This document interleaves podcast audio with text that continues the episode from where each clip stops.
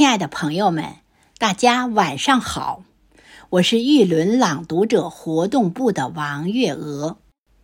中华文化源远流长，传承千年的家训，是我们赖以生存的土壤。吟古诵今，追根寻源，跟随伟人的足迹。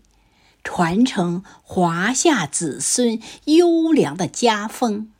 今天我为您朗诵的作品是北宋司马光的《训简释康节选》，请您聆听。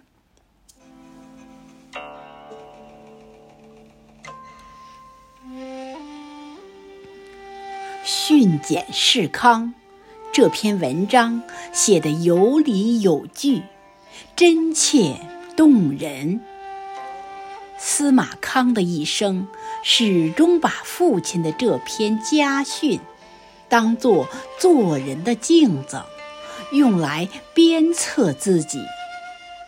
由俭入奢易，由奢入俭难。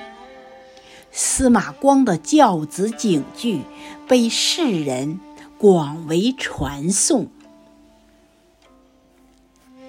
司马光告诫其子：“俭，德之共也；耻，恶之大也。言有德者，皆由俭来也。夫俭则寡欲。”君子寡欲，则不义于物，可以直道而行；小人寡欲，则能谨慎节用，远罪封家。耻则多欲，君子多欲则贪慕富贵，枉道。速祸，小人多欲则多求妄用，败家丧身。